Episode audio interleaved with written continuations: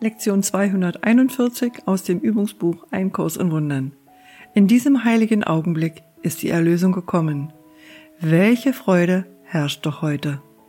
Es ist die Zeit einer besonderen Feier, denn das heute hält der verdunkelten Welt den für ihre Befreiung festgesetzten Augenblick entgegen. Der Tag ist gekommen, an dem der Kummer abfällt und der Schmerz vergangen ist. Die Herrlichkeit der Erlösung dämmert heute einer freigegebenen Welt. Dies ist die Zeit der Hoffnung für unzählige Millionen. Sie werden jetzt vereint, indem du ihnen allen vergibst. Denn mir wird heute von dir vergeben werden. Wir haben einander jetzt vergeben und so kommen wir endlich wieder zu dir.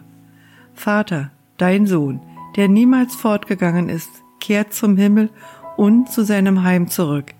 Wie froh sind wir, dass unsere geistige Gesundheit in uns wiederhergestellt ist und wir uns erinnern, dass wir alle eins sind.